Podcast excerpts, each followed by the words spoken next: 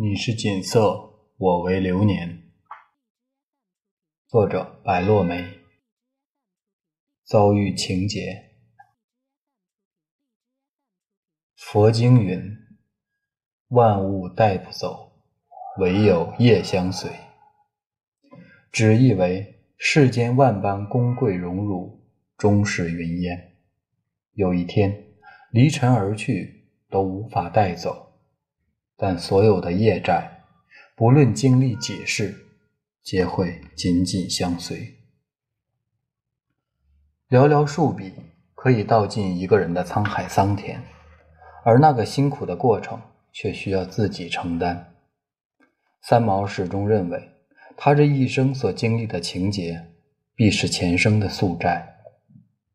这个看似洒脱随性的女子，其实也有伤不起的时候。那一天的咖啡馆宾客如云，有一个男子和三毛共坐一张桌子，就是这个留着长发、衣着新潮而凌乱的清瘦男子，给三毛带来了一场感情的灾难。他是一个落魄的画家，出于对艺术的喜爱，三毛去了他的画室。这位画家的画实在不能算是多么伟大的艺术作品，但三毛却喜爱至极。认为每幅画都属上乘之作，他觉得总有一天，千里马会遇见赏识他的伯乐。一位潦倒的艺术家偶然邂逅了一位欣赏他的才女，必然心生感激。他觉得三毛是上苍派来拯救他灵魂的女神，他愿意用生命来为他创作。感性的三毛。冲动的三毛就这样莫名答应了画家的求婚。明星咖啡屋见证了他们这段仓促的爱情。家人并不赞成三毛和画家的婚事，他们始终觉得画家的人品不够端正，认为三毛可以先谈恋爱，不要这么快与他谈婚论嫁。倔强的三毛在感情上从来听不进别人的劝解，他中了爱情的蛊。艺术的骨，他说：“只要两个人相爱，一切问题都会迎刃而解。”也许我们不明白，当初三毛拒绝了荷西，拒绝了日本男友、德国男友，以及那么多人的求爱，为何偏偏就轻易把自己许给了这位画家？是他真的爱到难以自持，还是他只是想成全艺术？这个为灵魂而活的女子，我们永远不知道她人生的路程会以何种方式走完。可惜事与愿违，那个对她许诺山盟海誓的画家早已有了妻室。他是一个名副其实的爱情骗子，他用艺术骗取三毛的同情。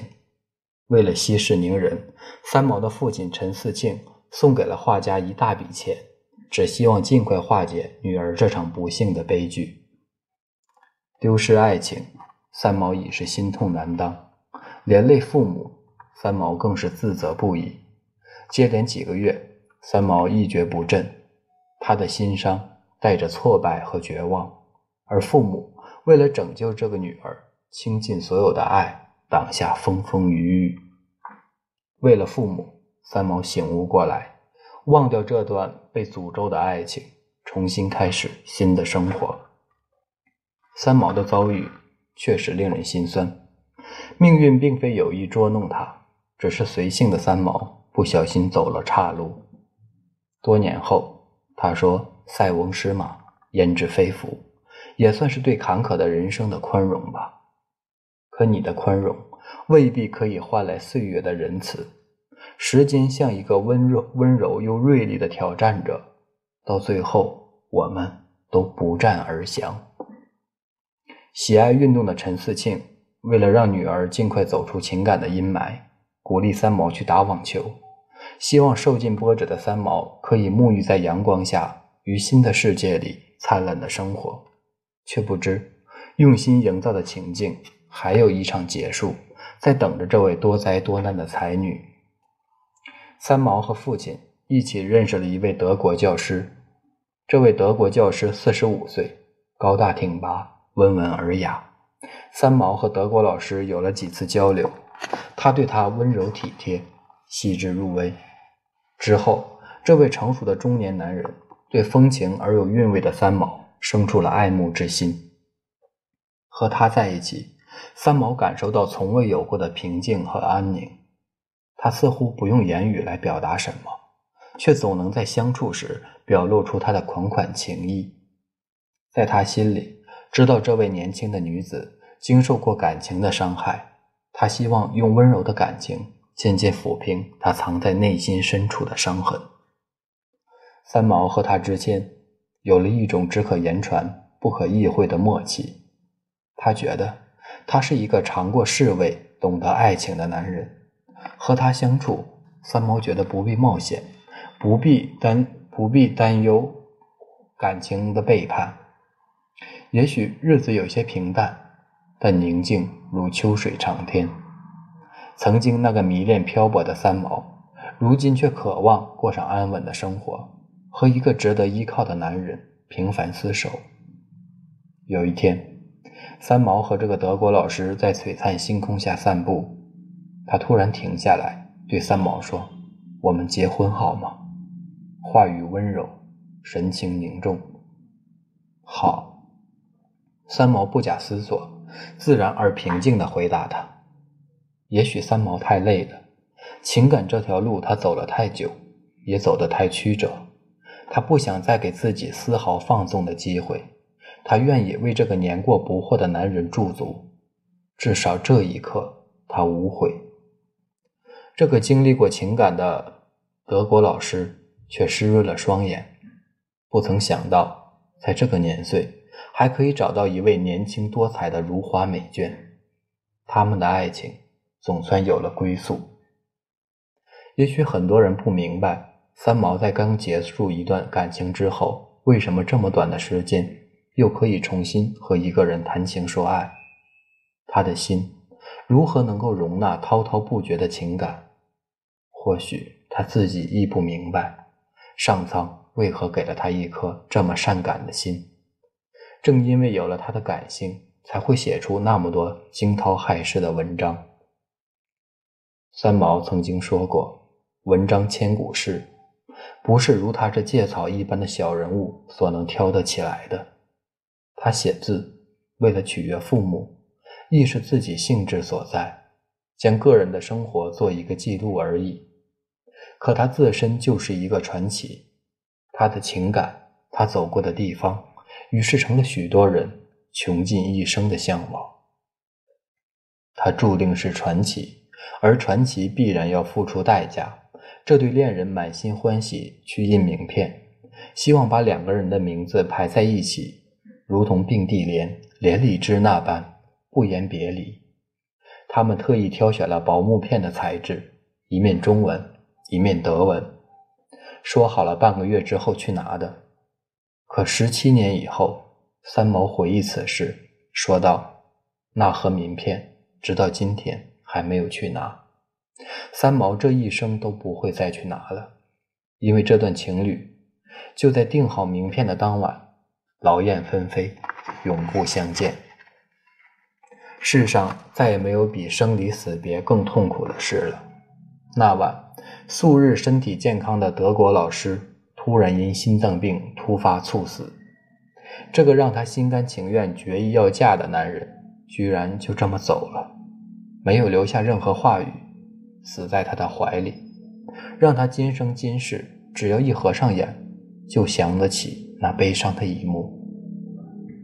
生生死死，聚聚散散，真真假假，如同一场戏剧。或许这过于曲折的戏，才让不凡的三毛担任了主角。可谁又知道，演过这场生死，他是否还能够平静地走出来？如果是戏，三毛入戏亦太真。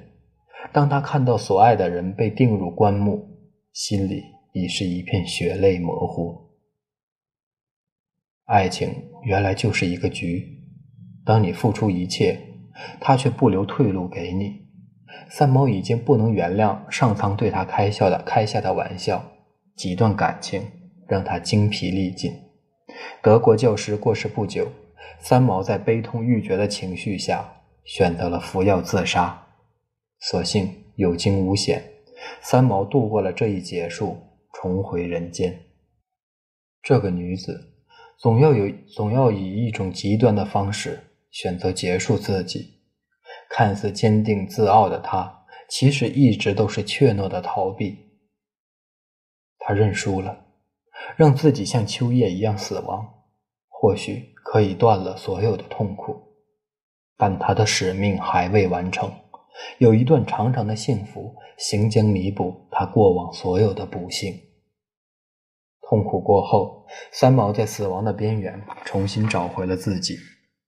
后来，他在心里挖了一个坑，把德国老师深深的掩埋。他的死在三毛的心中留下了永远的记忆。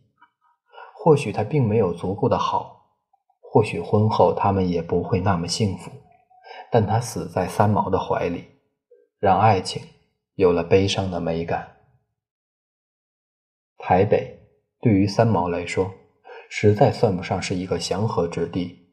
他把自己最美的年华、最真的爱情，都交付给这座美丽的海岛。可那些屈辱、自闭的过往，以及丧失挚爱的悲痛，令他不堪回首。也许他的生命注定了流浪，只有在行走中，才能够获取平安。三毛想起了西班牙。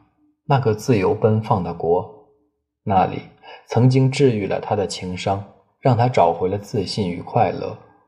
午夜梦回，他开始思念那个国，思念小白房子、牧歌，还有一望无际的葡萄园。那里可以抽烟，可以拿着酒袋与人交杯换盏。做一只蝴蝶吧，一只飞渡沧海的蝶，让自己远离痛苦。去寻找自由与激情，也许有一天他会倒在远行的路上，也许有一天他会亲手埋葬自己，这一切都不重要。